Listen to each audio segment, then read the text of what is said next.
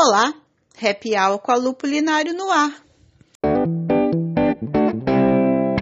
Amanhã, sábado, dia 12 de dezembro, vai rolar a versão online do Mundial de Labier Rio. Os organizadores prometem oito horas de transmissões que poderão ser acompanhadas pelo canal do YouTube do evento. Mas, até o momento que gravo esse podcast, não consegui que me informasse que horas começa a festa. Então, fiquem ligados que em algum momento eles vão anunciar.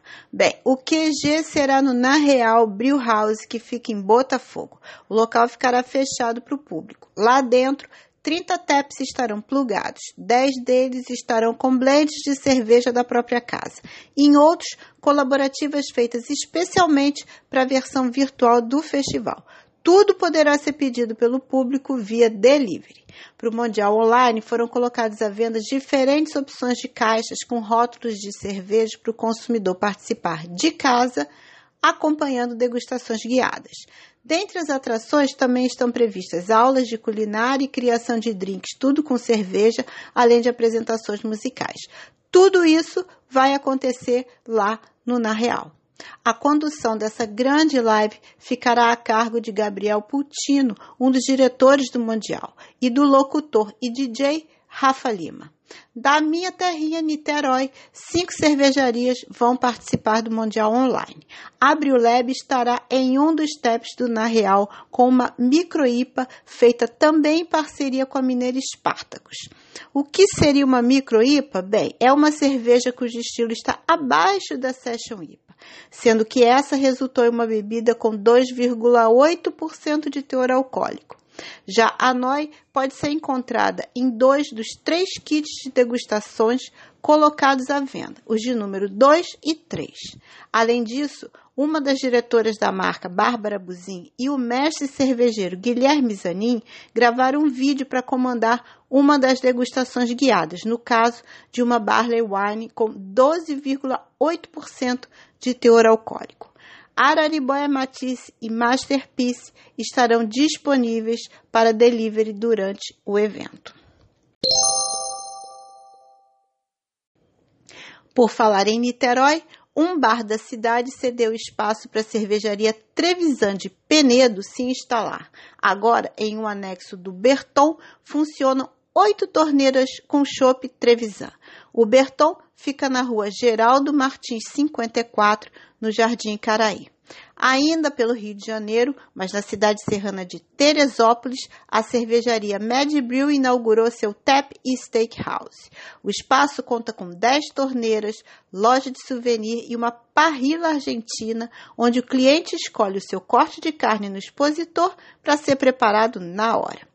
A Tap House fica na rua Tietê 400, no bairro Alto. E essa semana, a diretoria do Slowbrew Brasil divulgou a nova data prevista para o evento. Será dia 9 de outubro de 2021. O local é a estância Maria Luísa Bonella, distante 12 quilômetros de Ribeirão Preto, em São Paulo. O nome Slowbrew Campestre não está sendo usado por enquanto e voltou a ser usado outra vez o Slowbrew Brasil. A promessa é que a programação seja de sempre, ou seja, 50 cervejarias mais 10 na ala extravagância, com um total de 240 rótulos. Água livre, shows de banda, entrada das bandeiras, votação das melhores cervejarias e taça ISO para o consumo durante o evento. Então agora vamos aguardar as próximas definições. E essa semana também a Associação Brasileira de Cerveja Artesanal divulgou o resultado de uma pesquisa nacional sobre sommeliers de cerveja, que realizou com a participação de 1.200 profissionais certificados. Desse total, metade se formou entre os anos de 2018 e 2020. Outros dados levantados pela pesquisa mostram que os estados com maior número de sommeliers de cerveja estão no sul e no sudeste do país. A soma dos sete estados dessas regiões resulta em 84,8% dos profissionais brasileiros. São Paulo sozinho reúne 33,4% deles. 33,4% deles, né? Bem, os homens são a maioria, com 71% dos respondentes. Em relação à raça, 76,5% se declararam brancos. A faixa de idade, que representa 49,6% dos profissionais do setor, fica entre 30 e 39 anos.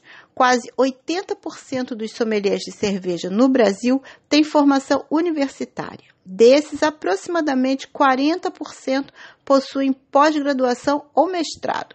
O conhecimento do mercado cervejeiro também chama a atenção, porque 80% dos sommeliers formados fizeram outros cursos na área. Os dois principais são sobre produção de cerveja caseira e análise sensorial. Entre os entrevistados, dois terços não têm a sommelieria como profissão. Eles atuam em outra área como atividade principal.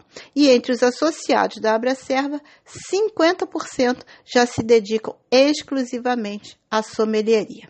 A pesquisa foi realizada pelo Núcleo de Sommeliers da Abracerva, liderado pela sommelier Priscila Colares. A ideia é que, a partir desse perfil, a Abracerva possa identificar demandas do segmento para atuação. Legal, né? Parabéns pelo trabalho. Bem, o Happy Hour com a Lupulinário termina agora, mas nós seguimos juntos pelo Instagram em arroba lupulinário. Beijos e até semana que vem.